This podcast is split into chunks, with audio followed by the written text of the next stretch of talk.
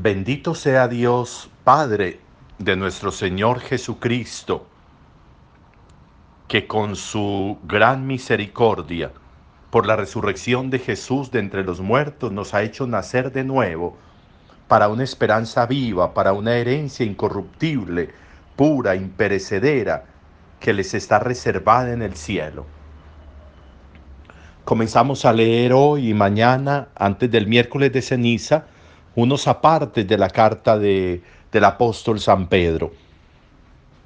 Un texto con una claridad importante respecto a la esperanza, a llenar de esperanza y de ilusión a los creyentes que de alguna manera marginados o preocupados o dolidos por la muerte del Señor, por las persecuciones, generan angustia pero Pedro está insistiéndoles en la necesidad de la esperanza, en la necesidad de confiar que por la muerte de Jesús tenemos acceso a la gracia, que la muerte de Jesús no es un fracaso, al contrario, es la manera de acceder a la gracia, a la bendición de Dios. La esperanza no defrauda, la esperanza mantiene la vida. Sin esperanza no se puede vivir. Sin esperanza no se puede avanzar, sin esperanza no se puede construir, sin esperanza no se puede tener en la vida razones para la existencia.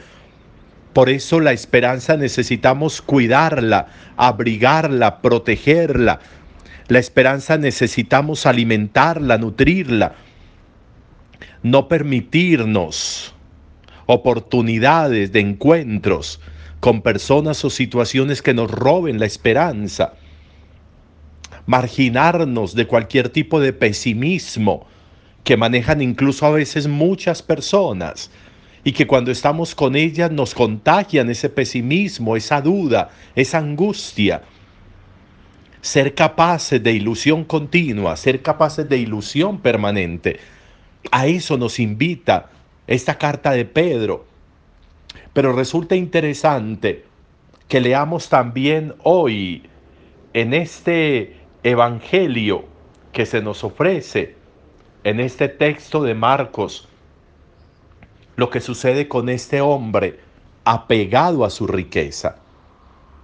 Este hombre que no puede vivir sin su riqueza, este hombre que frunció el ceño cuando Jesús le dice, que vaya y deje, venda todo lo que tiene para que pueda irse con Jesús. Y más bien prefiere fruncir el ceño e irse, porque era muy rico, dice Marcos. Los apegos destruyen la esperanza. Los apegos son una destrucción de la esperanza, porque los apegos ponen la esperanza en cosas, en personas, los bienes son para disfrutarlos, no para vivir para ellos, no para apegarnos a ellos. Las personas son para disfrutarlas, no para obsesionarnos con ellas, con amores enfermizos. Los atributos, las cualidades son para saber usarlos en favor de nuestro crecimiento humano y espiritual y el de muchas personas. Los apegos van a traer la finalización de la esperanza. Porque un apego es finito, un apego se acaba, se destruye. Y si yo tengo ahí puesta mi vida, pues mi vida se muere con el apego. Si yo tengo puesta ahí la esperanza, mi esperanza se defrauda, se daña con el apego, con la muerte de ese ser por el que me he obsesionado. Por eso los apegos son tan delicados, porque se roban las razones para vivir acaban con las ilusiones para la existencia. Por eso Jesús habla, habla de los apegos, habla de lo difícil que es para una persona apegada, obsesionada, que se cree rica, lo difícil que es salvarse. No hay salvación sin esperanza. Y si se vuelve difícil la salvación, porque yo tengo puesta la, la esperanza, tengo puesta la mirada en otras cosas, entonces todo se va a destruir. Pero de nuevo termina el relato del Evangelio de Marcos con una certeza de esperanza. Dios todo lo puede. Nada es imposible para Dios. Dios todo lo puede. Eso no nos lo puede decir una persona, eso no nos lo puede decir un bien, el dinero, la riqueza, eso no nos lo puede decir la inteligencia, la belleza, yo todo lo puedo. No, eso no nos lo pueden decir, porque no es verdad que todo lo puede.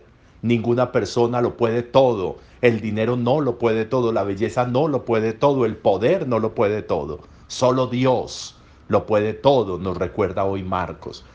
¿Dónde está mi esperanza? En Dios.